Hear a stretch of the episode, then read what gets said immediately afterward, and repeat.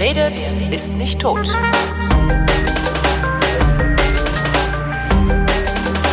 Willkommen zu einer neuen Ausgabe der Fotografie, worin Chris Marquardt, der immer noch mehr von Fotografie versteht als ich, mir was über Fotografie erklärt. Hallo Chris. Immer noch, aber immer weniger. Hallo Holger. Guten Tag. Moment, du Schönen warst auf den Lofoten. Genau, ich habe mal wieder Norwegen unsicher gemacht. Lofoten! Und die letzte Sendung, ich habe äh, tatsächlich mal in die letzte Sendung reingehört, was ich nicht Ui. so oft tue. Ja. Und äh, da sagte ich, äh, dass wir haben das abends aufgenommen und ich sagte nur so, muss morgen sehr früh raus, so um Ja. fünf ungefähr. Das wird schon klappen. Aha. Berühmte letzte Wort. Genau. Hat's Es nicht? war, es, nee, es war ein tolles Reiseerlebnis. Die hatten mir nämlich, als ich dann am Flughafen war, den Flug gecancelt. Ach nee. Aus irgendeinem Grund den Flug nach Oslo gecancelt. Und das hast du einen Abend vorher nicht irgendwie. Nee, das ging, das war frisch am Morgen irgendwie. Frag mich jetzt, wie gesagt, nicht, wollte mir keine so genau sagen. Vielleicht ist der Pilot krank geworden, vielleicht war die Maschine kaputt, keine Ahnung. Ist mir bisher Fall- erst ein einziges Mal passiert, dass mir ein Flug gecancelt wurde. Und das war. Ja. Und dann, und dann haben die mich dann zwar umgebucht auf Ja. den nächsten Flug, also ich musste nach Oslo kommen. Das Problem war nur, damit das mit dem Flug sauber funktioniert, äh, hatte ich zwei unterschiedliche Tickets, also aus Oslo weiter nach Lofoten. Ja. Und dann hat sich das erste, der erste Flug plötzlich mit dem zweiten überschnitten. Na super. Dann musste ich den zweiten umbuchen. Und das war einer der stressigsten Reisetage seit langem. So, das wird schon klappen. Ha. Äh, sowas ist mir nur ein einziges Mal passiert. Da bin ich wirklich in den Flughafen gekommen, guck so, wo fliegt denn mein, mein Flugzeug ab? Und wie ich auf die Tafel gucke, macht's cancelled. Und ich denke so, was? Bin dann zum Counter gegangen und da habe ich dann sogar einen Mietwagen gekriegt, war aber auch äh, damals nur von äh, Köln nach Berlin. Die müssen dich umbuchen. Also das, ja. Naja, egal. Jedenfalls bin ich dann dort gewesen. Äh, wir waren insgesamt äh, elf Leute Ja. und haben das gemacht, was wir das letzte Mal dort auch schon gemacht haben, nämlich die Insel unsicher. Oder die Inselgruppe. Und das Also- wird auch nicht langweilig. Nee, nicht wirklich. Es, es, du entdeckst immer wieder schöne Ecken. Ähm, kannst das, brauchst ja im Prinzip nur der Küste entlang fahren und irgendwo anhalten und Bilder machen. Mhm. Das was Tolles. Nee, wir haben ein paar neue schöne Ecken entdeckt. Äh, ich hatte auch. Aber du bist auch frisch zurück, ne? Gibt's gibt's schon äh, Fotos, Flickr? Nee, ne? Ähm, ja, tfttf.com slash Norwegen 20, Norway 2018. ttf.com slash Norway Norwegen 2018. 2018. Ach, So, Norway. vorher geben sollen. Damit. Norway. Ich habe Norwegen geschrieben, naja. Äh, jetzt bin ich, äh, ich klicke das mal so ein bisschen, äh, ich guck, ja, ich guck mal. Slash Norway. Ich, hier ist der 2018. Link. Ich habe dir dieses Link Englisch gepostet. Gequatsche. Ja, sorry, ich habe das gestern gebraucht, diesen Shortcut für mein, für meine, für meine amerikanische Radio-Appearance. Ach so, das ist auf chrismarquardt.com, das ist gar nicht äh, tfttf.com. Das ist ein TFTDF ist mein mein Link vor. Echt? Ach so. Ach so, ach so, und das hat mich dann auf Tips from the Top Floor geleitet und von da aus komme ich mit Tipps Weil from du the Top Floor nicht weiter. falsch geschrieben hast. Ja, ja, ach ja. Das Na mit ja. dem Schreiben. Egal, also auf jeden Fall. Ähm, ich war ja, also ich war, das war jetzt das zweite Mal, dass ich mit einer Gruppe dort war. Ja. Ne? Also ich war, ich war mit Moni schon privat dort, aber das war das erst das zweite Mal. Und diesmal sind wir halt nicht im Sommer gegangen, so mit, mit Mitternachtssonne, Mhm. sondern wir sind im Herbst gegangen und äh, haben dann natürlich mehr Nacht und damit auch mehr Chance auf zum Beispiel die Nordlichter. Oh, wow. Also andere Jahreszeit, äh, andere Bilder, ganz klar, anderes Licht, äh, andere Ecken. Also das war wirklich wieder so ein ganz, ja, ist ein ganz rundes Ding geworden. Ja, das, ich sehe gerade dieses Aurora-Bild und bin gerade völlig geflasht. Wobei, also ne, Realität versus Foto. Also was du da siehst, ist ein ja, ist eine Aurora, Ja. aber eigentlich will der Fotograf ja diese Aurora mit diesen harten Kanten, Ja. so Bänder am Himmel macht. Ja, und hier ja. siehst du eher so verschmierte Gründinger am Himmel. Das ist das eine. Also die Aurora war so, ja, hätten wir noch ein bisschen schöner hinbekommen können. Äh, aber das Bild lebt natürlich davon, dass es äh, unten reflektiert, also dass es im Meer einfach reflektiert. Ähm, damit hast du halt so eine Verdopplung. Ja. Oben das Grün im Himmel und unten dann Ähm, das Mit den. Hurtigruten sieht man das auch, ne? Mhm. Und dann hast du, dann hast du da natürlich jetzt diese Berge im Bild, Ja. die glücklicherweise von beiden Seiten, da siehst rechts noch so zwei So, Lichtchen, Ja, der äh, leuchtet der angestrahlt Berg. werden. Ja, ja. Und da das, ne, das, da das hier eine 20-sekündige äh, Ah, Belichtung ist, okay. kriegt der Berg genug Licht ab, dass du das nachher noch so ein bisschen in der Nachbearbeitung rauskitzeln kannst. Ah. Und äh, dann hast du quasi so diesen Rot-Grün-Kontrast. Und das finde ich, macht halt das Bild. Ähm, ja, äh, 20 Sekunden, drunter geht's nicht. Drunter geht's Äh, nicht. Werden wir gleich noch mal ein bisschen, also ich kann ja doch gleich schon den oh, Sendungstitel, ne? Unter 20 Sekunden geht's nicht. ja, ich, ich kann ja mal kurz den ersten Aurora-Tipp raushauen. Also äh, Fototipp Aurora. Ja. Wie mache ich das mit den Nordlichtern? Weil was das Bild natürlich auch nicht verrät, ist, ähm, dass das mit dem Auge dann doch noch mal ein bisschen anders aussieht. Ja, da, davon Also gehe ich auch schwer aus. Wenn du 20 Sekunden belichtest, dann hast du halt, äh, dann kannst du davon ausgehen, dass, das, dass die eigentliche Aurora ein bisschen düsterer war als das, was du noch auf dem Bild siehst. Ja. Ähm, und du schießt mit, also ich sag mal so Grundeinstellungen, manuelle Belichtung, ISO 1600, die, das Objektiv, das weiteste Objektiv, was du hast drauf, also super Weitwinkel, in diesem Fall tatsächlich, ähm, habe ich hier das Samyang 14 Millimeter, Mhm. Das so quasi jeder Aurora-Fotograf verwendet. Das heißt, ohne braucht man es gar nicht zu versuchen. Nee, das heißt das nicht. Doch, ne? doch, geht, geht mit natürlich auch. Also wenn du jetzt einen 24er hast oder so, nimm das auf jeden Fall. Aber äh, das 14er deckt halt einfach mehr Himmel ab und Mhm. Aurora ist groß und dann ist die Chance auch viel besser, das dann ordentlich drauf zu kriegen. Ähm, das, äh, das Schöne an diesem Objektiv, was übrigens nicht, also rel relativ nicht teuer ist, das kommt so um die 350 Euro. Ach, das geht ja wirklich. Das geht ja wirklich. Äh, das Schöne an dem Objektiv ist, das ist einigermaßen knackig, auch noch weit offen und es geht bis 2.8 auf. Ah ja. Blende Wie 2.8. heißt es? Äh, Samyang 14 mm 2.8. Mhm. Äh, Kannst, kannst nichts filtern, weil das hat vorne quasi eine sehr kugelige Frontlinse. Ähm, ist manueller Fokus, manuelle Blende und das hat bei mir tatsächlich hauptsächlich diesen Einsatzzweck, Nordlichter zu fotografieren. Und der, damit das geht, musst du natürlich am besten deine Kamera irgendwie im Dunkeln bedienen können. Also das ist, das ist so, so der, die Übung, ne? Wie, wie man das so, wie ist das so? Ich war, ich war ja nicht beim Bund, aber da muss man auch irgendwie lernen, sein Maschinen. Ich hab keine Ahnung, ich war nicht beim Rücken, Bund. Hinterm Rücken zu zerlegen und wieder aufzubauen oder so ähnlich. So ähnlich musst du das mit der Kamera üben, ähm, damit du das nachts machen kannst.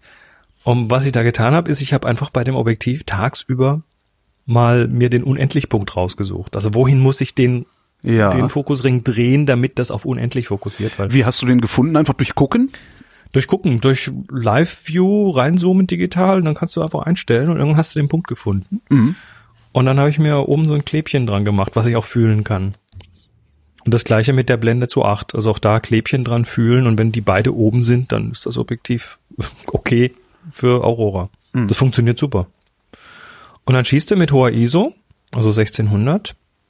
Ähm, dann, wie gesagt, so 20 Sekunden ist ein guter Anfangswert, wobei es gibt schon auch äh, Nordlichter, die sind so hell wie auf diesem Bild. Also es gibt schon welche, die richtig kräftig sind, aber die, äh, ja, die musst du halt ein bisschen anders fotografieren. Aber wenn die eher so ein bisschen düsterlich sind, dann ist so 20 Sekunden Blende 2.8 ISO 1600 ist ein super Anfangswert. Mhm. Und dann nimmst du deine, deine Bildschirmhelligkeit, also das Display hinten an der Kamera und stellst das bitte vorher auch noch auf möglichst dunkel, weil ansonsten blendet dich das wie blöd. Du kannst gar nicht beurteilen, ob die Belichtung hingehauen hat. Okay. Und wenn das Bild fertig ist, dann wirfst du das mal in Lightroom und äh, guckst mal, Guckst mal, was den- passiert. genau. guckst mal, was mit den Kontrasten, äh, mit dem Kontrastregler passiert. Äh, da für den Himmel mit der Aurora, da bietet sich tatsächlich auch dieser Klarheitregler an. Der Ja. kitzelt das alles so ein bisschen noch besser raus. Ja, das sieht Und- nicht immer gut aus, aber ja, wenn es da hilft. Ja. Also bei Aurora ist das, ist das tatsächlich so ein ganz probates Mittel. Und ich, äh, ich, ja, gehe dann eigentlich wenig so mit Rauschreduzierung und so Zeug ran, weil ich will ja auch die Sterne im Himmel behalten und die gehen dann sonst manchmal auch ein bisschen kaputt. ja. Naja, und äh, bisschen am Weißabgleich ziehen, also was funktioniert. ich bin eigentlich bei solchen Aufnahmen fast immer irgendwo bei 3600 Kelvin. Das ist so ein guter, so ein, so ein guter Startwert auch. Hm. Dann kann man damit ein bisschen spielen. Ja, und dann kam das hier so raus. Also das war Sehr schick. aus dem, ich was Hm? so, sorry, aus dem, was wir da rein, also was wir, was wir bekommen haben, ist das so ungefähr das Maximum, was man rausholen kann. Ja, ich habe hier die Hoffnung, es irgendwann mal zu schaffen, mit wenigstens mit so Hurtigrouten zu fahren ähm, und da dann sowas zu sehen und zu fotografieren. Tja, Ja, Hurtigruten, ist halt sauteuer. Äh, also, ja. ja, ist ja sauteuer und Hurtigruten macht halt, äh, ja, ich weiß es nicht. Ich bin Das Schiff schwankt Stelle- halt, ne? Also da, du musst schon, du musst schon was haben, was du dann auch mit einer kürzeren Belichtungszeit. Äh, Wobei, wenn du Hurtigruten sagst, dann, dann ist das ja, sind das ja ganz unterschiedliche Schiffe. Also die Ja. haben ja diese Kreuzfahrtschiffe, wo irgendwie tausend Leute drauf sind oder mehr. Und dann haben sie eben auch noch ein paar von diesen älteren, etwas kleineren Schiffen, wo dann irgendwie nur 300 Leute drauf sind. Ähm, und je nachdem, die Größe macht natürlich auch so ein bisschen dann das Schwanken aus. So richtig Stimmschwanken ist aber, also wenn das so ein bisschen schwankt, ist das gar kein so ein großes Problem, weil die Nordlichter sind ja eben ein bisschen unscharf. stimmt. Also, und diese großen Fährpötte, beziehungsweise diese großen Kreuzfahrtpötte, die die da haben, äh, die sind eh stabilisiert. Also wenn du da ein Stativ auf äh, den, auf an Bord irgendwie an Deck aufstellst, vielleicht noch ein bisschen was vom Schiff mit reinnimmst, was dann ja sich auch nicht mitbewegt, also was sich mit Vordergrund macht mitbewegt und Bild damit gesund, haben wir ja gerade gelernt. Vordergrund macht Bild gesund, dann hast du tatsächlich äh, meistens doch was ganz Gutes. Ja. Wir hatten vor ein paar Jahren, als wir da in Grönland waren, hatten wir so eine starke Aurora, da haben dann zwei Sekunden gereicht. Da konnte man das dann timen mit der Bewegung des Schiffs. Hm. Also wenn das so quasi auf dem Wellenberg, kurz bevor das oben ist, auslösen und dann bleibt das da oben so eine Sekunde, zwei stehen. Äh, und dann hat das gut funktioniert. Also, Schick. ja, war, Ja. war, war echt, war echt klasse. Was mich so ein bisschen geärgert hat, meine DJI Mavic Schon wieder Ja. nicht funktioniert. Naja, die war noch unterwegs. Ah, die nee, war ja in ja. Reparatur. Die habe ich ja letztes Mal erzählt, dass Ja. die kaputt waren, dass sie einschicken musste, dass sie das in Irland da, äh, dass das nicht tat. Und äh, einer aus der Gruppe hatte halt so eine Mavic Pro dabei und der hat halt ein paar richtig geile Sachen damit bekommen.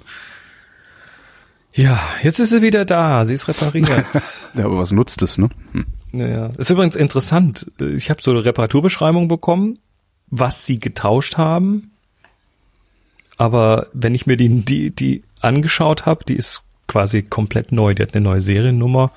Die hat überall so diese, diese frisch Auspack-Aufkleberchen noch drauf gehabt Ja. und so. Also ich, was auch immer sie getan haben, ich glaube, die haben einfach ins Regal gegriffen. Genau. Das machen die ja meistens und den Rest dann weggeschmissen. Ja. Nur ja, auf jeden Fall ist jetzt da und das war halt echt schade. Also Irland war schon schade, jetzt Lofoten war noch schade und das nächste Mal in, in ein paar Wochen bin ich unterwegs nach Marokko, da darf ich das Ding nicht mitnehmen. In Marokko darf man grundsätzlich nicht fliegen. So wie ich das sehe, nö, kannst du vergessen. Wenn du das reinschmuggelst, ich meine, wir werden da in der Wüste sein, da wird's eh keiner merken, wenn du mit so einem Ding rumfliegst, aber Mhm. Äh, es gibt wohl so Berichte von anderen Leuten, anderen Reisenden, wo sie dann am Zoll denen das Ding einfach abgenommen haben. Ja, nee, das willst du ja auch nicht, ja. Und dann ist es weg. Da hab ich keinen Bock drauf. Wobei Andrea Diener haben sie ja schon mal bei der Einreise, wo war denn das?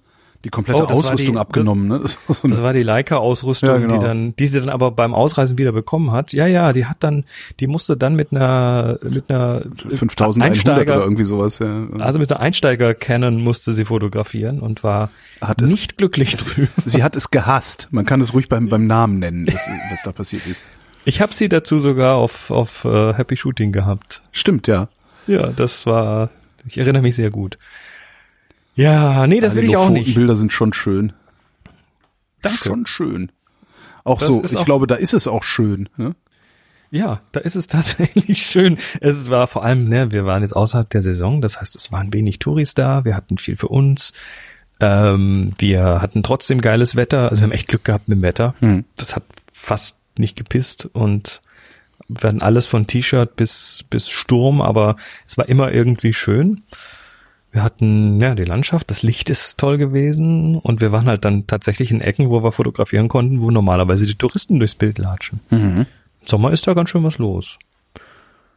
Ja. Ähm, wir hatten ganz interessant auch Glück, weil einen Tag vor der Abfahrt. Ähm, das ist jetzt keine Werbung, aber ich bin ja, äh, ich, ich schreibe ja unter anderem äh, für den D-Punkt Verlag. Ja.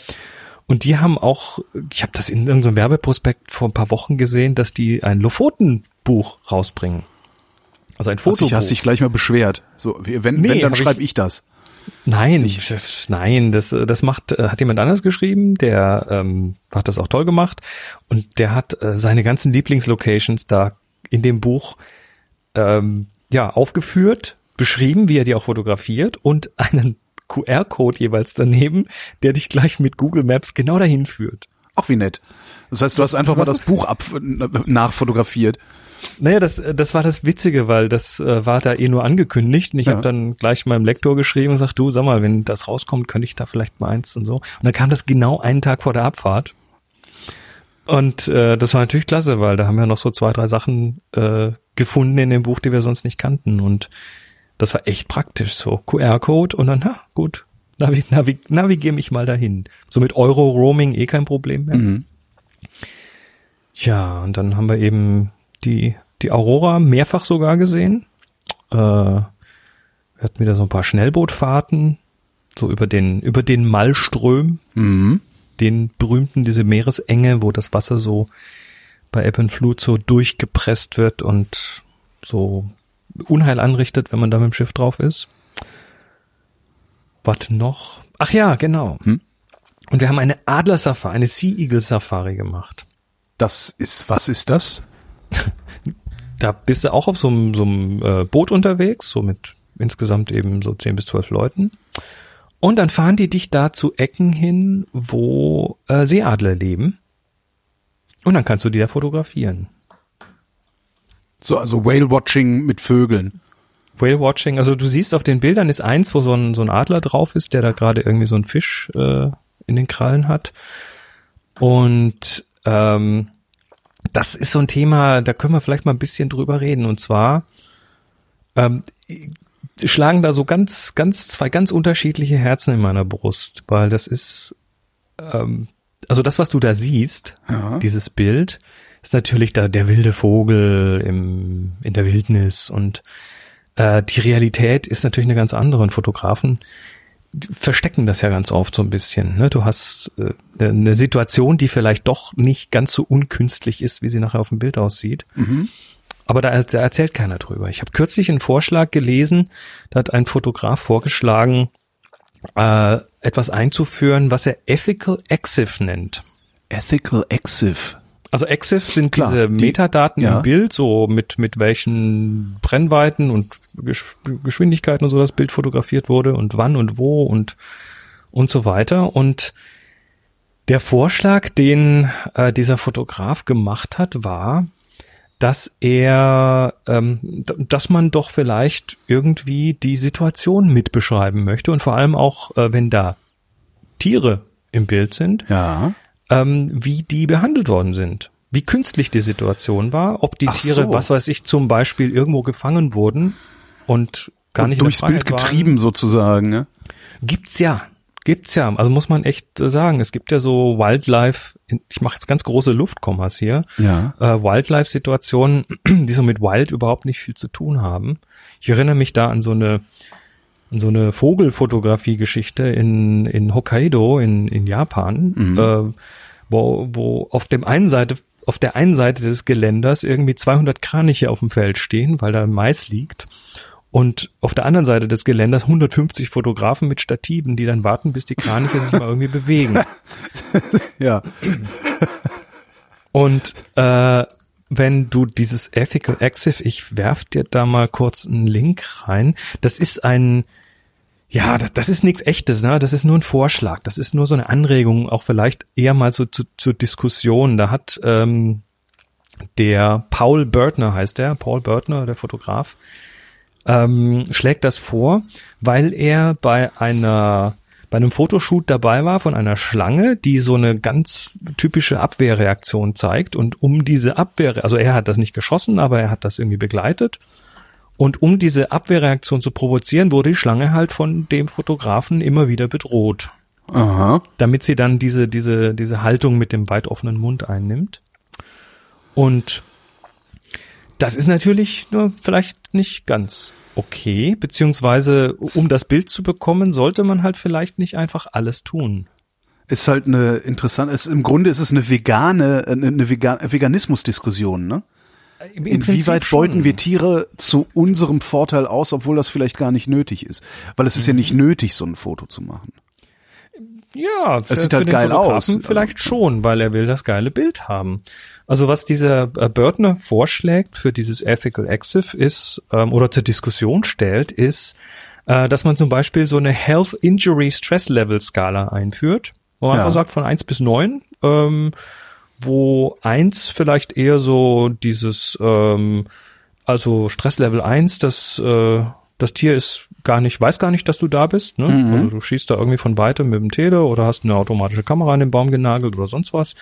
Ähm, über über Stress Stress Response, ne? Also macht das Tier irgendwelche Stress, hat es Stresssymptome? Wurde es manipuliert, also sprich angefasst? Äh, wurde es irgendwo ähm, mitgenommen und woanders wieder ausgesetzt? Bis zu äh, Stresslevel 10, das Tier hat das nicht überlebt. Das gibt's. Das findest du unter Umständen in der Insektenfotografie zum Beispiel. Makros. Krass. Manche Bilder äh, im Makrobereich äh, enden damit oder fangen vielleicht sogar schon damit an, dass man da ein Insekt fotografiert, was gar nicht mehr am Leben ist. Mhm. Weil du hast, kennst das, ne? So Makro, da hast du einen winzig kleinen Schärfentiefe-Bereich. Ja. Das Ding darf sich nicht bewegen, sonst ist dein Bild nicht mehr scharf. Ja. Oder die Tiere werden äh, eingefroren und hinterher tauen sie wieder auf und fliegen weg. Also es gibt da viele Möglichkeiten. Scheiße. Es gibt da viel Zeug, es ist was, was nicht, was au- aus, aus mancher Sicht überhaupt nicht okay ist, natürlich. Ich finde das eine gute Idee, weil letztendlich verbieten kannst du es sowieso nicht. Ne? Also quäl keine Tiere beim Fotografieren. Jetzt kann man sich natürlich irgendwie so einen so einen so, so einen ethischen äh, äh, Code of Conduct irgendwie überhelfen und sagen, ich mach sowas nicht. Aber erstens weißt du nicht, ob es nicht doch jemand gemacht hat, ne? Wie wie ähm, ne? egal egal das ist Anthony Bourdain, dieser dieser äh, Food-Journalist, der hat ja mal gesagt, Ja. ich, äh, mir ist eigentlich scheißegal, was die Restaurants mir erzählen, was sie an die Soße gemacht haben. Du kannst aber, eigentlich musst du davon ausgehen, dass immer ordentlich Butter dran ist. Ja, also es ist halt immer Butter dran, auch wenn die sagen, es ist keine dran. Das heißt, bei so Fotos kannst du das ja natürlich genauso wenig wissen. Also wie kann ich wissen, dass du mir die Wahrheit erzählst? Klar, ich kann dir ein Vertrauensvorschuss geben. Und wenn du dann sagst, okay, du kannst sowieso nicht wissen, dass ich die Wahrheit erzähle, aber dann machen wir wenigstens, dann erzähle ich wenigstens, wenn ich mich unethisch verhalten habe, damit jeder sieht, dass ich mich bei den anderen Fotos ethisch verhalten habe. Weil das ist, du kannst es ja nicht 100% richtig machen. Naja, Ja, du kannst dich zu hast du 80% natürlich, richtig verhalten. dann hast du natürlich das Problem, also das Problem mit diesem Ethical Exif, mit diesem Vorschlag ist genau der, du hast natürlich, äh, du musst natürlich vertrauen, wenn da jemand äh, da was reinschreibt, dass Klar, das aber wie- wie- keine, Wie erarbeite ich mir Vertrauen? Durch Transparenz. Natürlich, logisch. Ja. Ganz klar. Und ähm, ja, und, und deshalb wollte ich jetzt mal diese Adler-Safari kurz hier äh, zum Thema nehmen. Genau deshalb nämlich, weil, äh, weil, weil das natürlich an sich eine höchst künstliche Situation ist. Ja. Da werden, da werden äh, 10, 12 Leute auf so einem Schnellboot äh, rausgefahren, was übrigens total schön ist, das macht total Spaß. Und dann fährst du da ähm, eine Stunde lang auf dem Wasser raus, bist du dann in verschiedenen Fjorden, kannst, das hält der Captain dann an und äh, du hast so ein so ein Flotation Suit an, also so ein so ein äh, Anzug, wo du dann auch über Bord gehen kannst und nicht untergehst und so, so ein Sicherheitsteil, also knallgelb. Und äh, dann hält der Captain irgendwo an und sagt, hier sind Adler. Ja. Und jetzt kommt der Adler natürlich nicht einfach so aus Neugier und guckt mal, was das für zwölf gelbe Punkte sind, schon wieder, weil die ähm, Genau, weil die jede Woche kommen. nee, weil die jeden Tag kommen und Jeden das Tag mehrmals. sogar. Okay. In der Saison fahren die da irgendwie zwei, dreimal am Tag raus und äh, dann sind da drei Firmen, die das machen. Also kann, kannst du davon ausgehen, dass da am Tag irgendwie äh, sechs, acht, zehn Mal diese Leute vorbeikommen. Ne? Und dann, äh, ja, wie lockt man ein Tier an? Futter. Futter. Ja. Natürlich, Ja. ganz klar. Also hat der Captain natürlich einen Eimer auf dem äh, Boot mit Fisch. Das heißt, der Adler rechnet schon damit, dass immer, wenn ein Boot kommt, es Fisch gibt. ne? Der Adler weiß jedes Mal, wenn so ein komisches Knatterding mit äh, zwölf mit zwölf gelben Pünktchen vorbeikommt, dann äh, gibt's wahrscheinlich Futter. Ja. Das sorgt natürlich, das das führt natürlich zu interessanten Situationen, weil äh, erstmal nimmt er dann so einen Fisch aus dem Eimer, wedelt damit in der Luft rum mit dem Fisch, macht Mhm. irgendwie pfeift rum und so, macht halt irgendein Geräusch, was der Adler kennt. Und äh, dann kommt aber nicht der Adler, dann kommen erstmal die Möwen und die sagen, hey, Futter. Geil, ja, genau. Möwen, Möwen sind ja die, die äh, Schweine der Luft, ne? Ja. Die, die fressen ja alles. Also machen erstmal irgendwie drei, vier Möwen plötzlich einen riesen Radau. Das alarmiert dann wieder den Adler. Dann guckt er mal, was da so los ist. Und dann kommt der Adler. Und da schwimmt jetzt dieser tote Fisch im Wasser. Der ist also mittlerweile im Wasser. Ja. Und natürlich möchte der Captain, dass dieser Adler möglichst nah ans Schiff rankommt, damit die Leute dann auch möglichst geile Fotos kriegen. Ja. Weil wenn das jetzt eine Gruppe Touristen mit iPhones ist, dann haben die Weitwinkel drauf. Dann brauchen die irgendwie eine, äh, ja, das, das Ganze ein bisschen näher. Und jetzt haben wir halt plötzlich so eine Art Symbiose. Ne? Der äh, auf der einen Seite sind die Touris, die Bilder wollen und der Typ mit dem Schiff, der Business will. Auf der anderen Seite kriegt dann der Adler irgendwie mehrmals am Tag einen Snack. Was passiert, wenn die Boote nicht mehr kommen? Was passiert, wenn die Boote nicht mehr kommen? Ja, dann wird der Adler halt irgendwie sich andere Sachen suchen müssen. Oder er hat's verlernt. Kann das sein? Ich weiß es nicht, ob er es wirklich verlernt hat. Ich weiß nicht, ob das die einzige Nahrungsquelle ist, davon gehe ich eigentlich mal nicht aus. Die wohnen da in den Bergen, die sind da quasi in der Wildnis, die sind aber natürlich, also die sind beringt und ich glaube, wir haben auf einem der Fotos beim richtig reinzoomen auch gesehen, dass da irgendwie noch mehr am Bein hängt. Also vermutlich haben die sogar so kleine GSM-Sender und solche Geschichten dran, dass man die also finden kann. Ähm, ich gehe nicht davon aus, dass die dass die verhungern, wenn die Boote nicht mehr kommen, weil äh, das passiert dann schon, dass zwischendurch die Boote einfach weniger kommen, nämlich wenn die Saison rum ist. Und die machen das seit vielen Jahren. Also gehe ich mal von aus, die Adler fallen da nicht einfach tot vom Baum. Ah. Ähm, naja, und jetzt hast du aber diese Situation. Also da, da wirft er dann den Fisch ins Wasser und dann kommt der Adler und der Adler, der muss erstmal ein paar Mal Anlauf nehmen, weil Adler können nicht schwimmen. Ah, okay. Und wenn der sich verschätzt, dann Klatscht, im Wasser ja. Mhm. landet, äh, dann kann der untergehen, dann kann der ersaufen. Und da muss also quasi das Ding so gegen den Wind anfliegen, damit er auf jeden Fall, wenn er dann mit den äh, mit den Krallen den Fisch gegriffen hat, schnell wieder hochkommt, Mhm. weg von diesem bösen Wasser. Und das ist für den Adler sicher auch nicht ganz stressfrei, weil der muss in die Nähe von so einem Boot kommen. Und das, darauf sind die natürlich jetzt ein bisschen trainiert mit der Zeit. Ich wollte gerade sagen, also das ist vielleicht die ersten Male nicht stressfrei, aber mittlerweile dürfte er sich daran gewöhnt haben. Ne? Äh, davon ist auszugehen, dass sie äh, das zumindest bis zum, dass sie, dass sie mit der Zeit ihre Toleranz ein bisschen erhöht haben. Ja. Jetzt passiert was ganz anderes, ganz interessantes. Und zwar an einer dieser Stellen, also wir haben tolle Adlerbilder bekommen. Adler kreist, mehrere sogar teilweise, kreisen über uns. Das ist unglaublich majestätisch. So ein Seeadler mit einem äh, so einem orangen Schnabel, einem weißen Schwanz hinten, das ist unglaublich schön. Und dann kreist der da und dann taucht der und holt sich das äh, den Köder und dann waren wir an einer anderen Stelle, also an mehreren Stellen ähm, und an der zweiten oder dritten Stelle zeigt der Captain so auf die aufs Land und sagt, guck mal da drüben im Baum sitzt da. Und wir erstmal alle so, hä? Zoom-Objektiv geguckt. Ah ja, tatsächlich, da sitzt der. Der Captain kennt das natürlich, der macht das mehrmals am Tag. Ja. Der kennt ja seine Pappenheimer. Und äh, dann sitzt er da und guckt so ein bisschen in die Gegend, so, na, kein Bock. Ne? Wahrscheinlich bin satt. ich habe schon, hab schon dreimal Fisch heute bekommen. Ähm, und der Captain wedelt mit dem Fisch und auch die Möwen sind an der Stelle irgendwie nicht so ganz wollen auch nicht mehr, ne? Also äh, wahrscheinlich ist äh, gerade an der Stelle irgendwie halt schon fünfmal gefüttert worden an dem Tag, man weiß es nicht genau. Äh, ja, der Adler kein Interesse nicht da. Und dann holt der Captain so einen so einen Kescher und fischt den Fisch wieder raus. Und ich gucke ihn dann so an und sagte, ja, das ist ganz einfach. Die Adler sind ja auch nicht doof.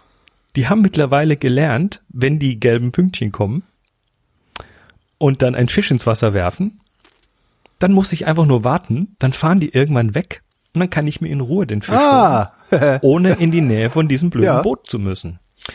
Und indem jetzt die äh, den Fisch wieder mitnehmen, trainieren die quasi den Adler oder die Adler, ähm, dass sie, dass sie, wenn sie schon Fisch wollen, dann müssen sie auch eine Show abliefern.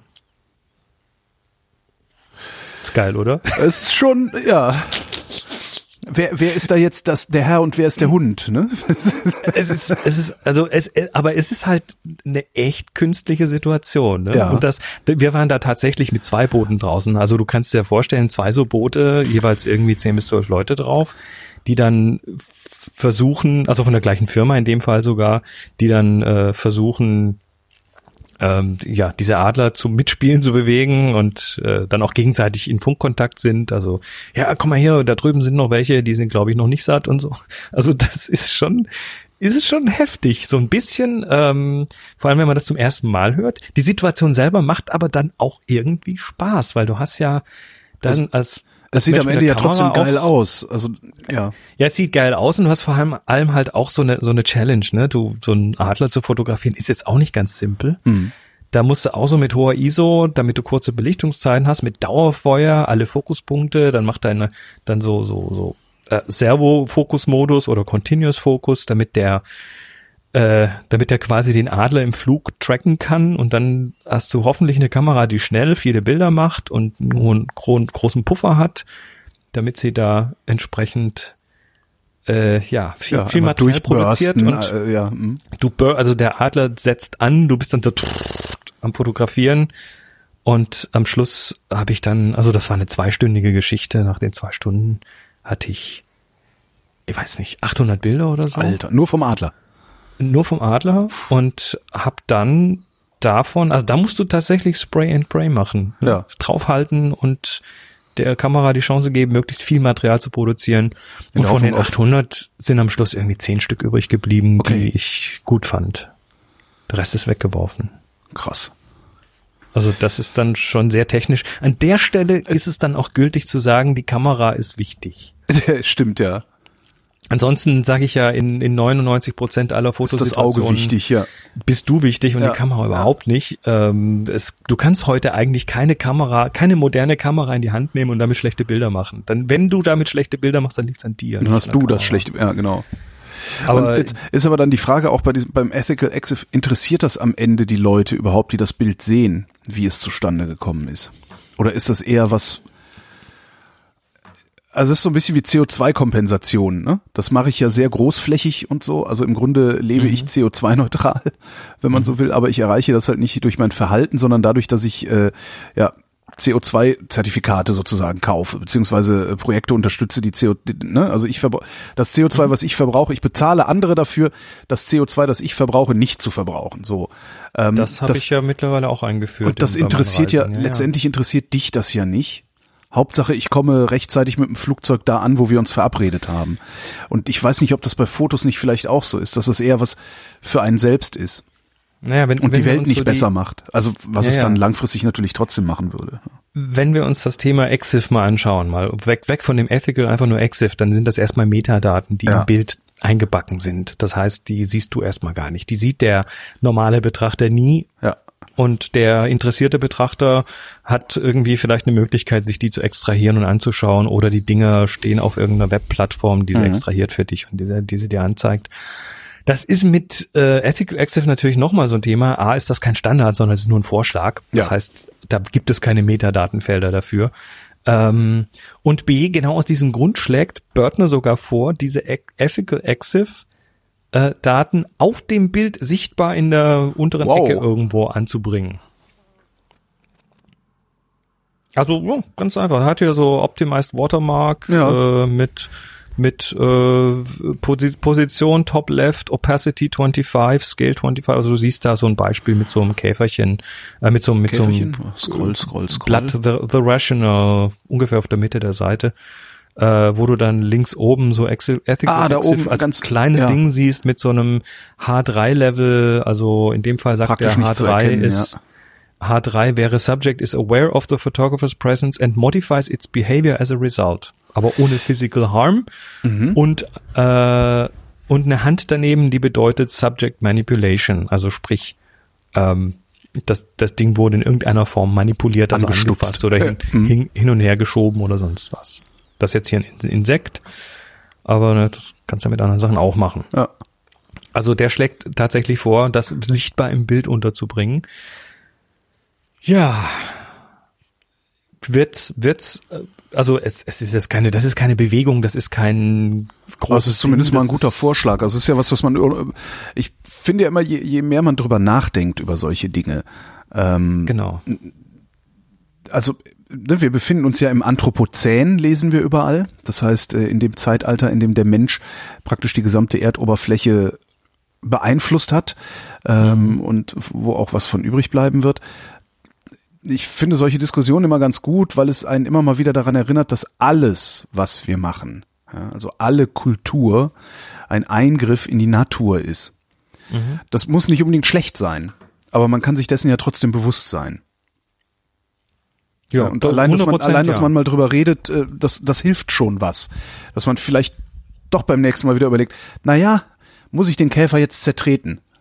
so blöd das vielleicht klingt, aber äh, ja, Vielleicht wird nee, die Welt also, langfristig wirklich eine bessere, wenn jeder sich stets darüber im Klaren ist, dass alles, was er tut, ein Eingriff in bestehende Systeme ist. Richtig.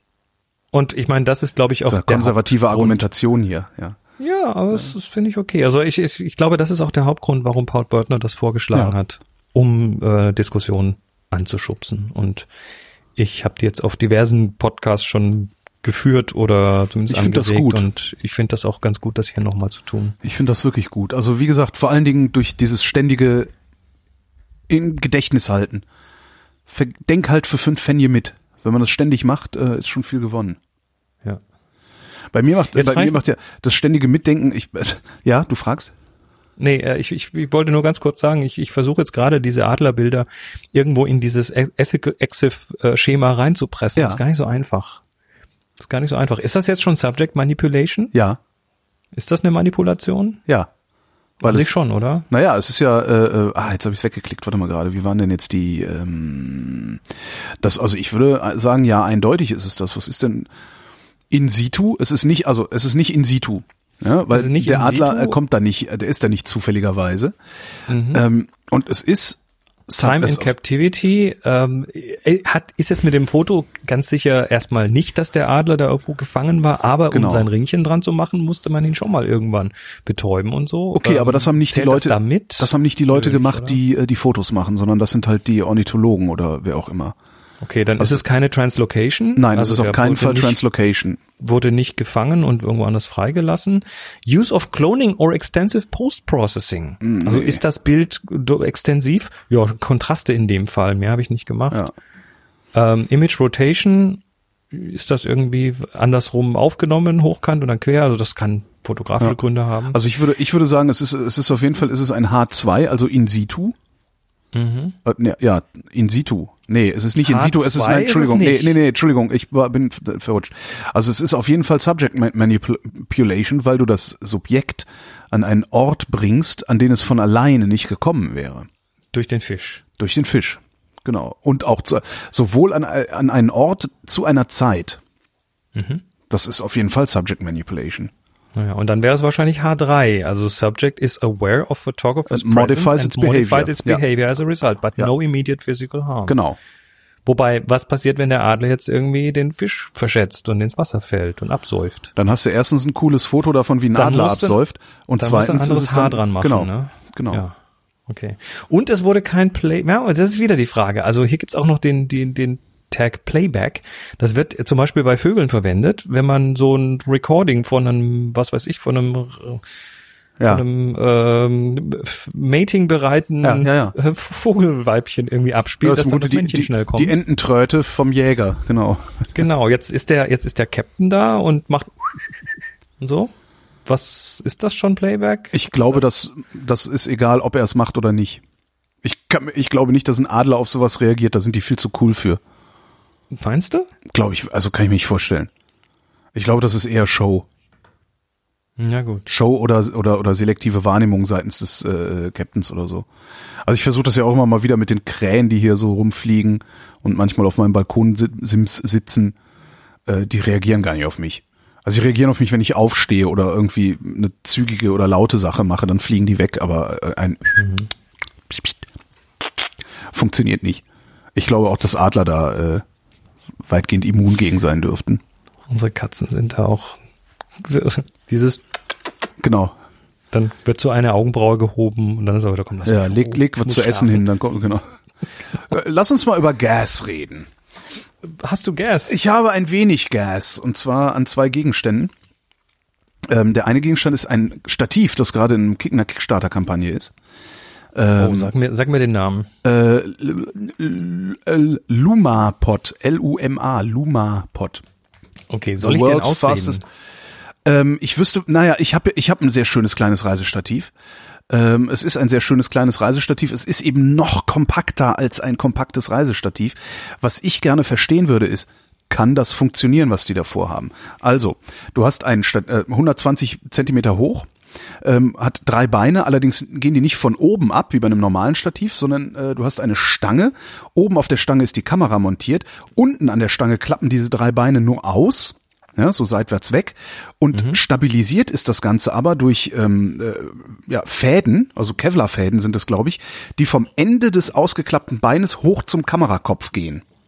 Hm? Ich sehe die Bilder vor Siehst mir. kann das funktionieren? Ähm, also zuerst mal, das Ding ist mit 273.000 Euro äh, von den gewollten 35.000 Euro deutlich überfundet. Das heißt nichts. Es gibt genug Bescheuerte wie mich, die sagen, oh geil. Natürlich.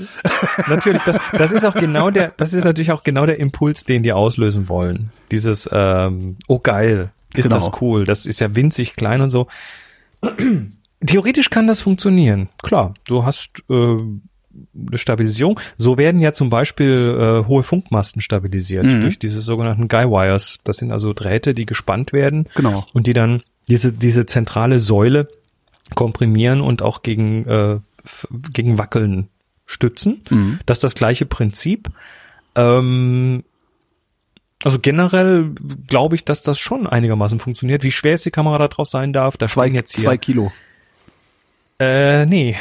Ach so, doch, ja, doch, stimmt. Auf dem Zwei langen zwei Kilo, auf dem kurzen, glaube ich, was weniger. Ja. Da bin ich jetzt ein bisschen vorsichtig, weil wenn da zwei Kilo steht, dann ist das wahrscheinlich die absolute Obergrenze, Ja. die noch einigermaßen wackelfrei funktioniert. Ich würde also auf ein Stativ, was mir das angibt, würde ich mal nicht mehr als die Hälfte davon drauf tun.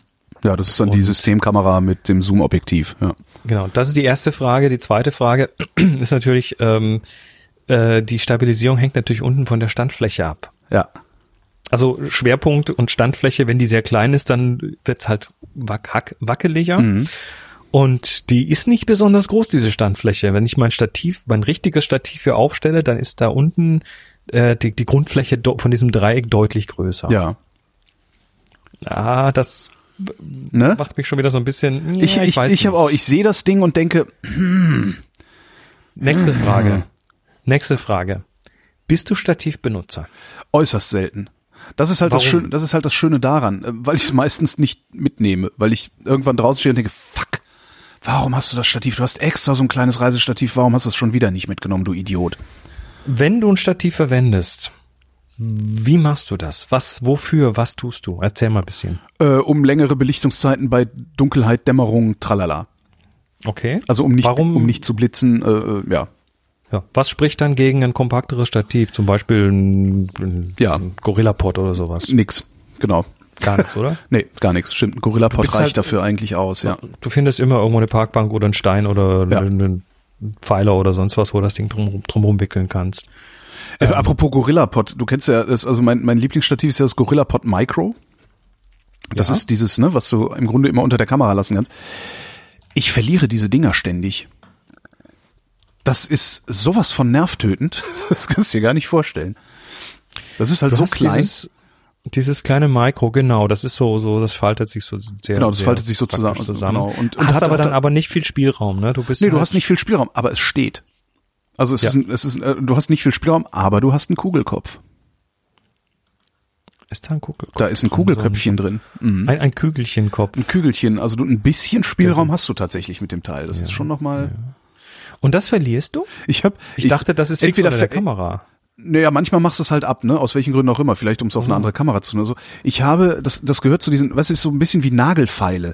Nagelfeile ist so ein Gegenstand, den ich ständig neu kaufen muss. Weil immer so, Sachen. wo ist die Nagelfeile? Und das geht Nee, mir mit nee. meinem Gorillapod auch genau. Wo ist mein kleines Gorillapod? Das, ich, das ist furchtbar. Du verlierst das Zeug nicht, sondern du tust es irgendwo in, Genau. aus, aus den Augen, aus dem Sinn. Ja, genau, Prinzip, so. ne? in, in den Reißverschluss rein und Genau. dann ist es weg. Ja, ist mir auch schon passiert. Idiot. Deshalb hasse ich Fototaschen, die zu viele Fächer haben, weil du, du es, es gehen Sachen drin verloren. Das sind schwarze Löcher. Ja. Das ist, ähm, oh ja, da, da mein schönes Thema. Äh, du kennst Adam Savage. Äh, nee, der Name sagt mir irgendwas. Mythbuster.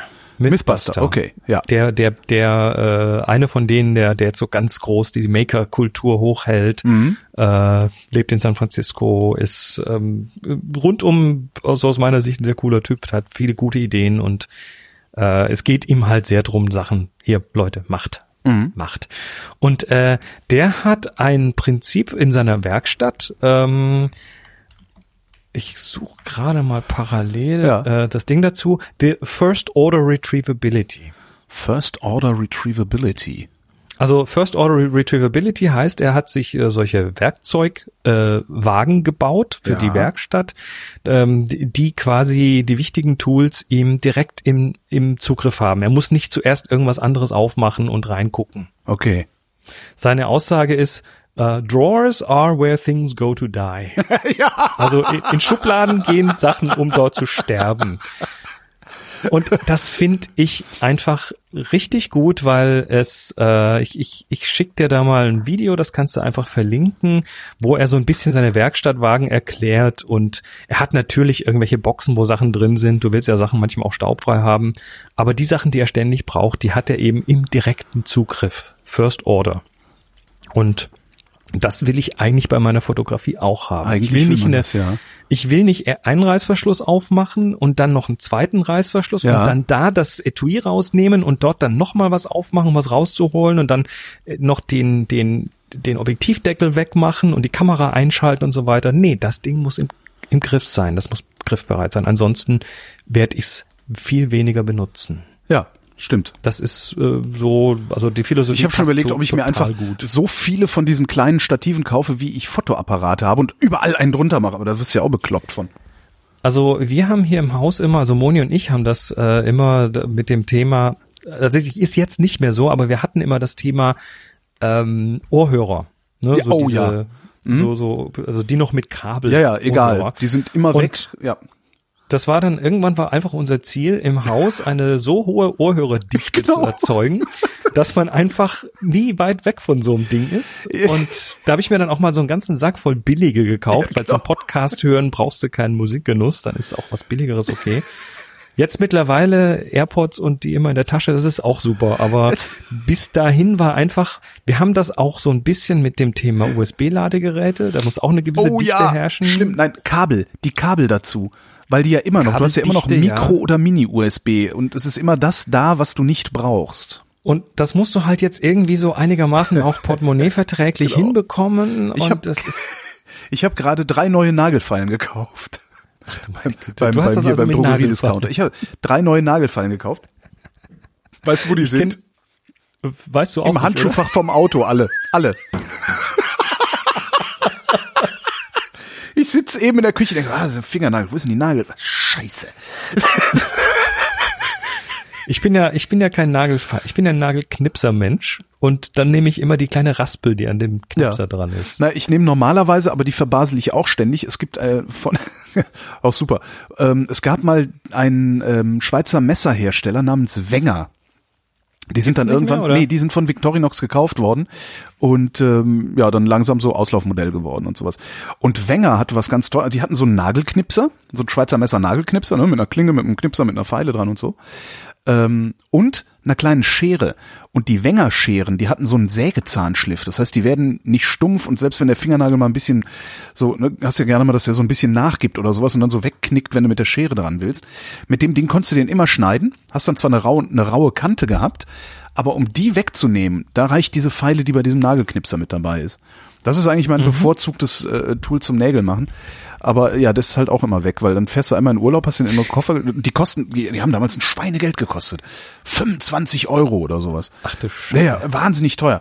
Und dann nehme ich den halt immer, ne, so, wir fahren in Urlaub, tu den in den Koffer, kommen wieder nach Hause, räumen den Koffer aus oder auch nicht, stell den erstmal in die Ecke und dann, ne, wie es so ist. Dann wandern die Dinge durch die Wohnung. Ja. Naja, jedenfalls habe ich jetzt drei Nagelfallen in einem Auto, das ich so gut wie nie benutze.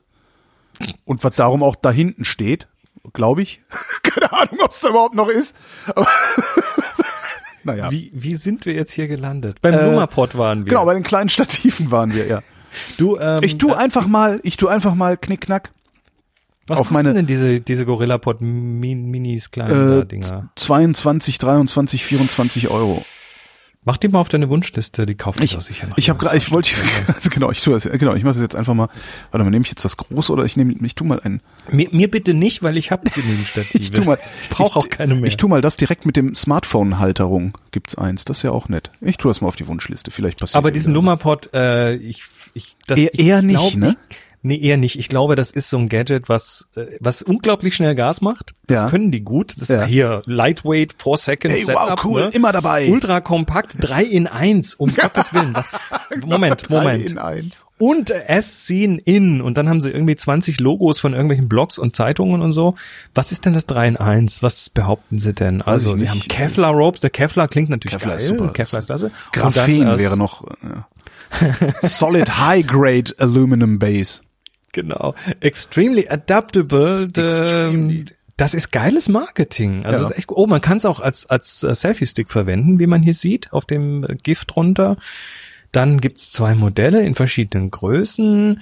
Ähm, das Ganze gibt's mit, oh, man kann Räder drunter machen und es dann als Dolly- als Dolly als Dolly ja. verwenden, aber als sehr instabil Ja, das, Dolly. ich wollte gerade sagen, das, Und dann siehst du den Mensch, der oben auf dem Berggipfel, der hat sich den Genau. Berg erkämpft und steht dann mit seinem Lumapod und um ihn Ich weiß, kreist die das Kamera, wie ist- er da oben fotografiert. Sorry, das kaufe ich nicht. ich habe die ganze Zeit gedacht, irgendwas stimmt doch da nicht. Und du formulierst genau das, was ich alles nicht formulieren konnte. Sehr schön.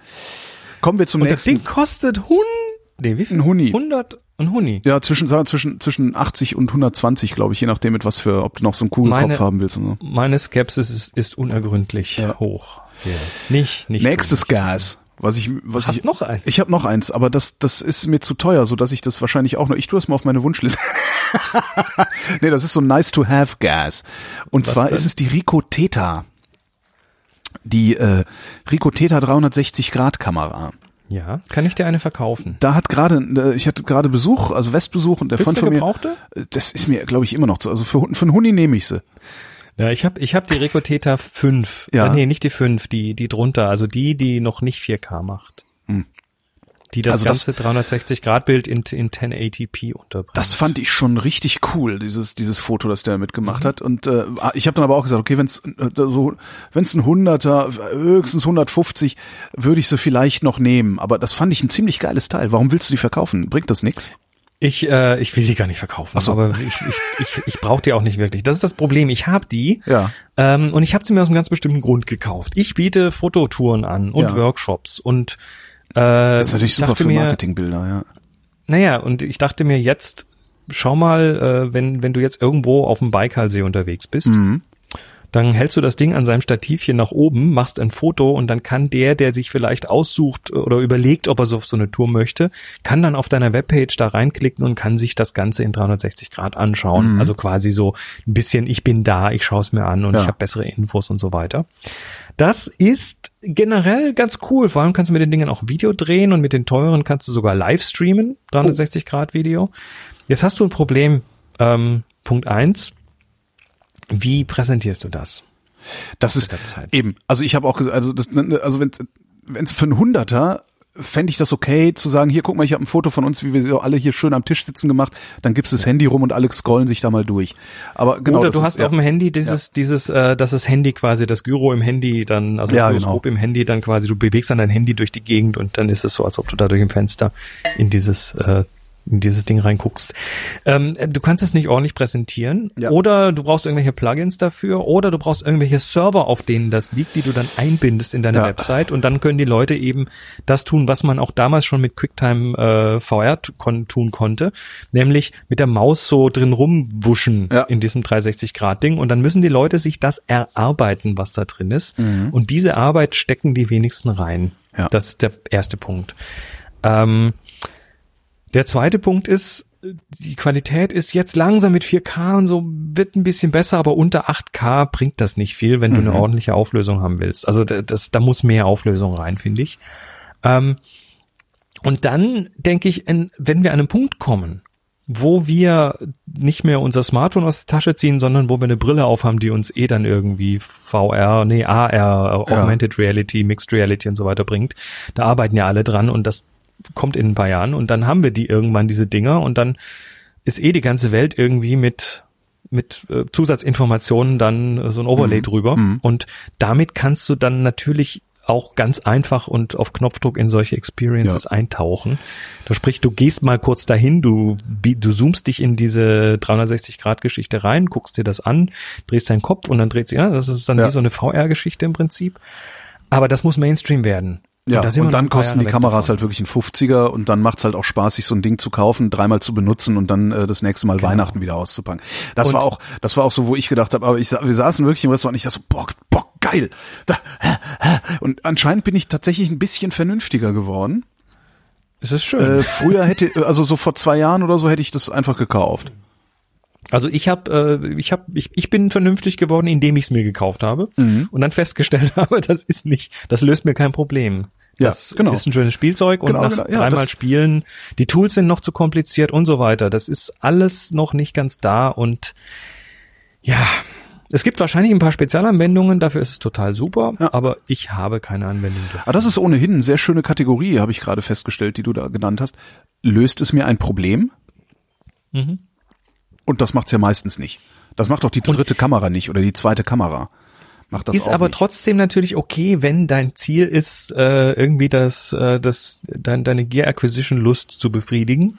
Ja, aber das ist das ja, durch Gear Acquisition. Ja, aber hinterher bleibt dann halt doch vielleicht irgendwie eine leere Geldbörse und kein so ein richtig und, glückliches genau Gefühl und eine leere ne? Geldbörse und ein leeres Gefühl.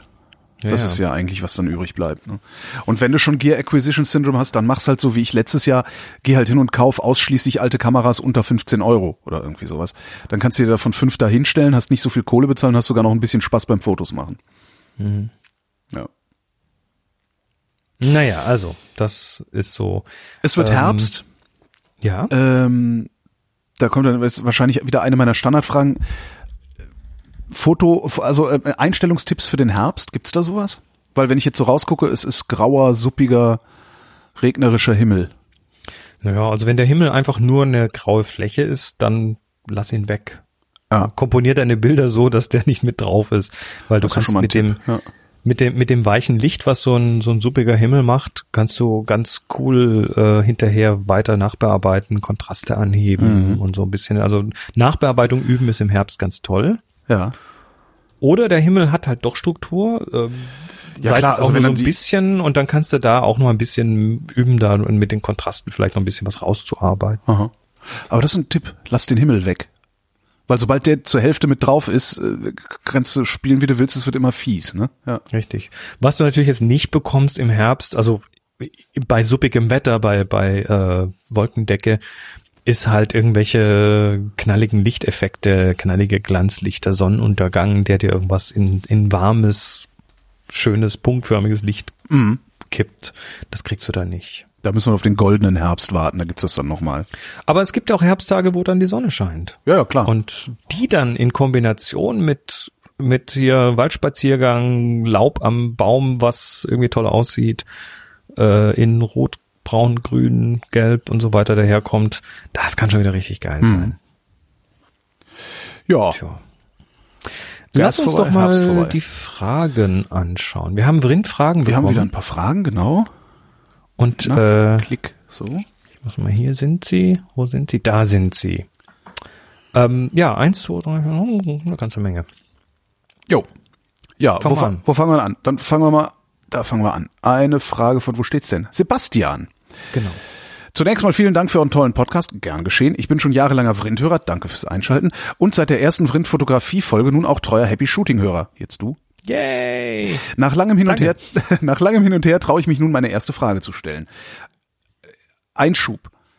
Nix langes Hin und her.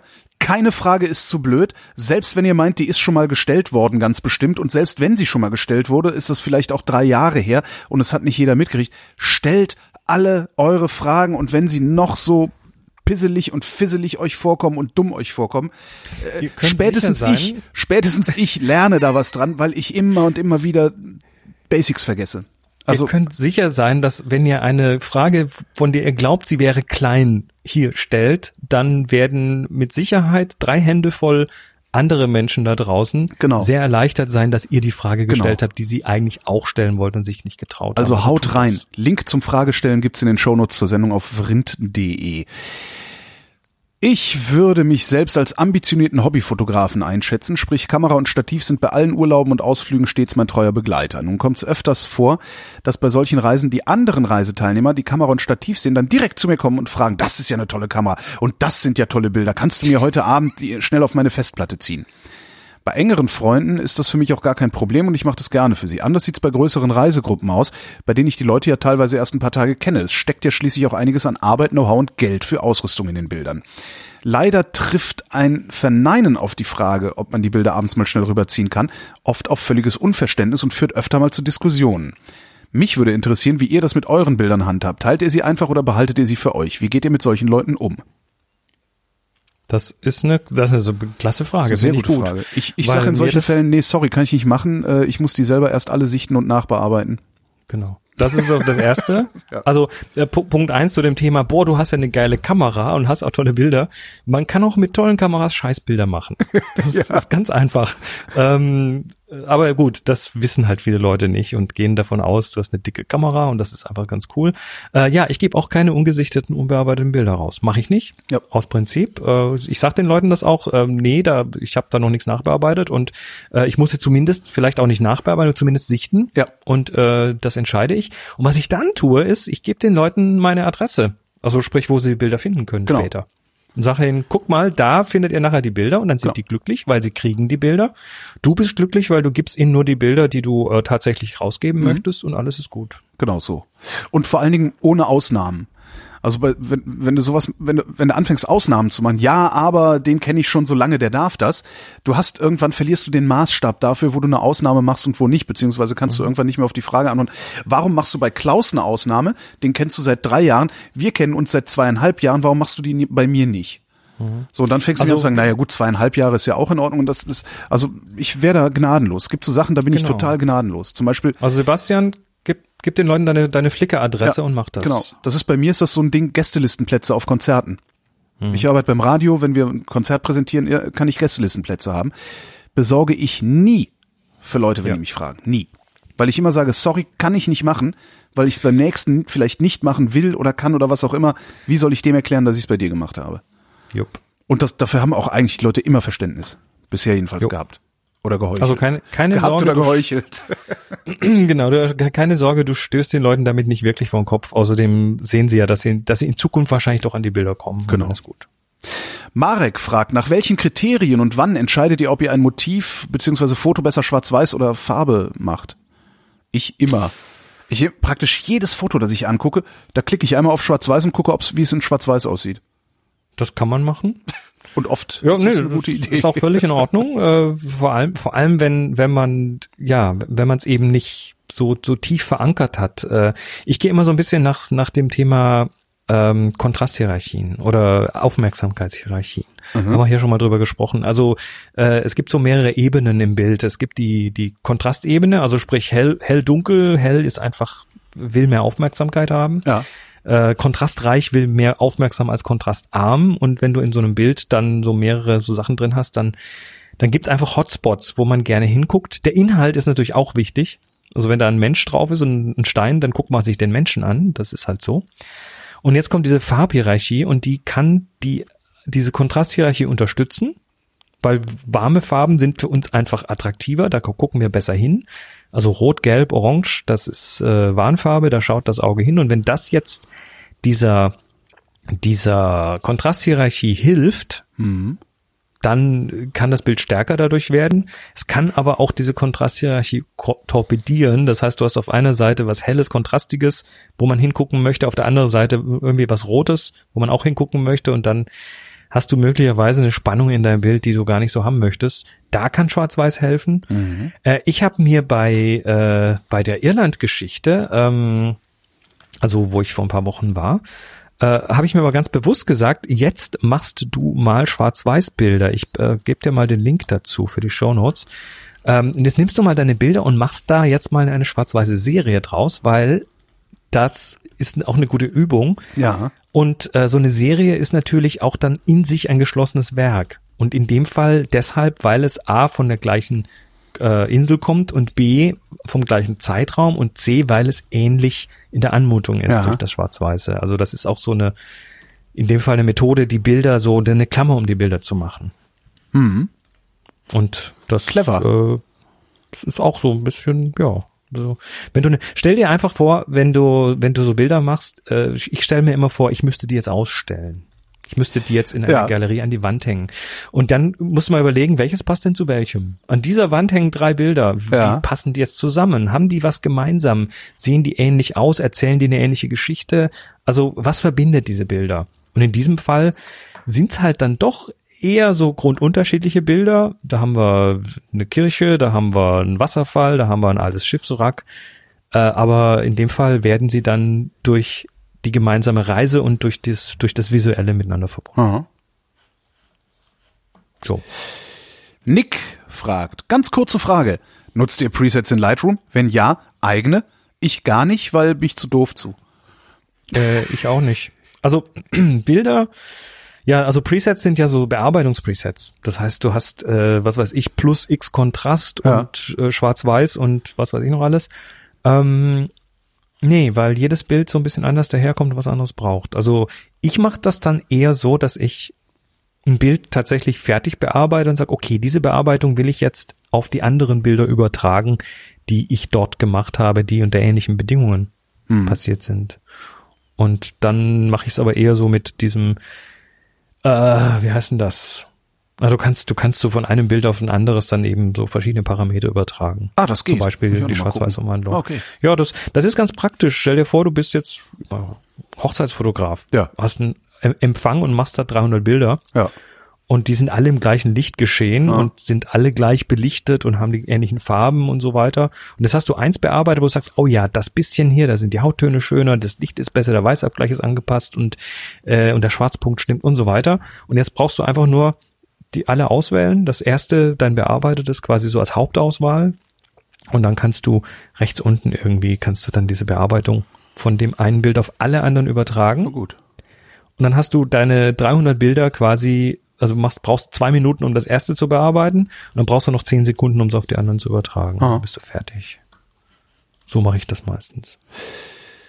Nächste Frage von Thomas. Ich wollte gerade ein altes Analogobjektiv verkaufen, das äußerlich noch ganz gut aussieht. Der Käufer hat es mir zurückgeschickt, da er sagt, dass auf der zweiten Linse 100 kleine Punkte sind. Er meint, das käme von Feuchtigkeit oder wäre eventuell ein Pilz.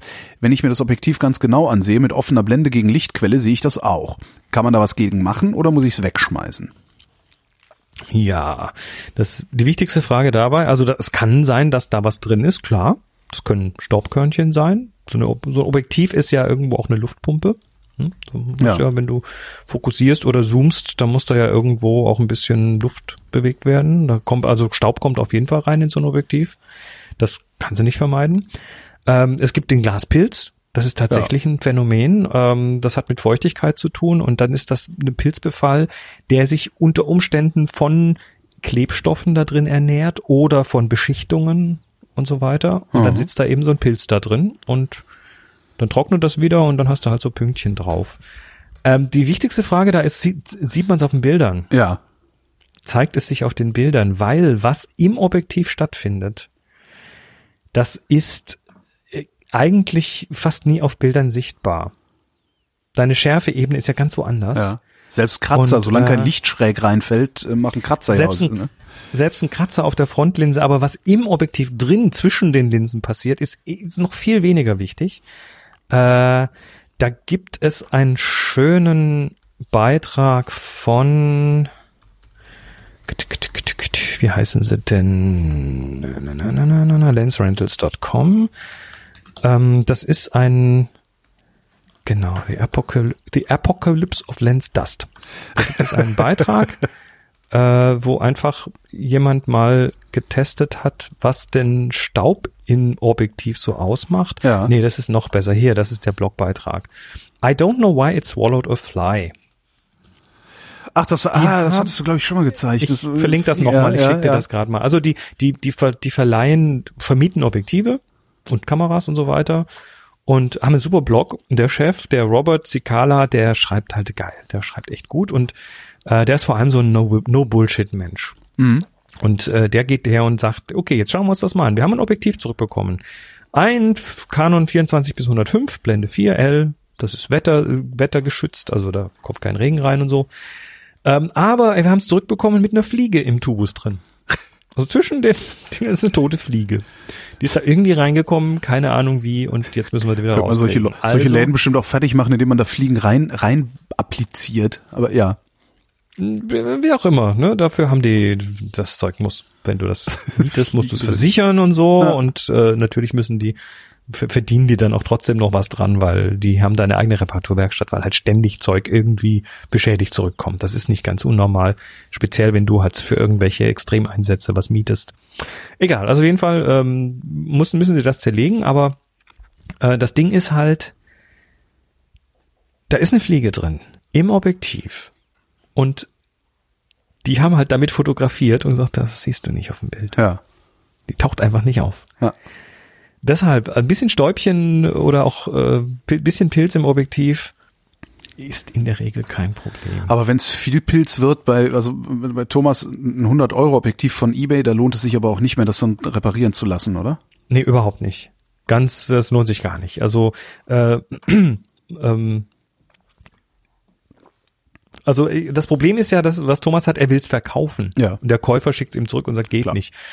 Äh, da würde ich sagen, okay, schreib das in die Be Beschreibung mit rein. Glaspilz äh, ist aber nicht auf den Bildern sichtbar. Fertig. Und dann kriegst du vielleicht keine 100 dafür, sondern nur noch 50 oder so. Mhm. Wer sich damit auskennt, äh, Für den ist es Der- weniger ein Problem. der nimmt das. Oder du, äh, Thomas, pointest die auf diese Episode. Genau. Soll sich anhören? Dann macht nichts soll aus. anhören und aufhören zu weinen. Hör auf zu heulen, kauf das Objektiv, los. Das, so. Genau.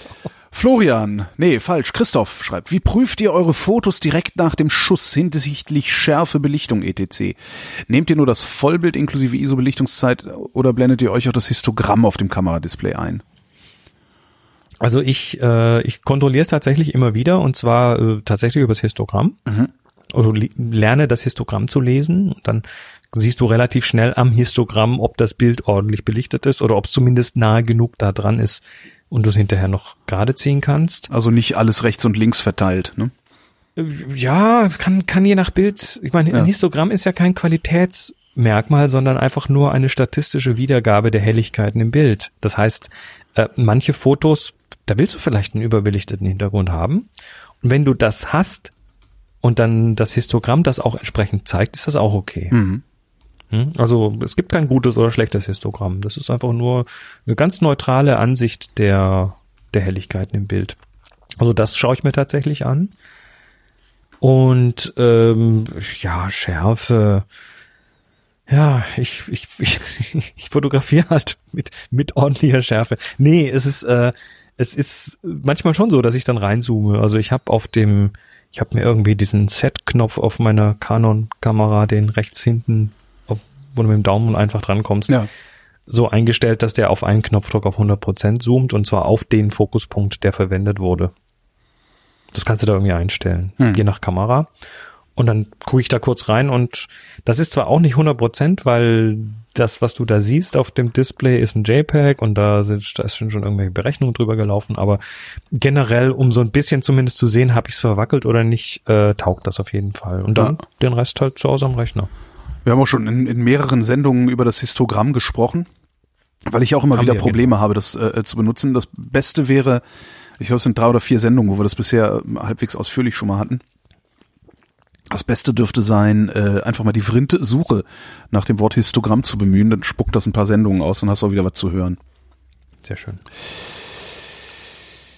Florian schreibt, nun da Chris auch stolzer Drohnenbesitzer ist, könntet ihr vielleicht mal eine Folge lang über Fotografie und Videoaufnahmen mit Drohnen reden. Eventuell hat Chris ja schon ein paar Tipps auf Lager.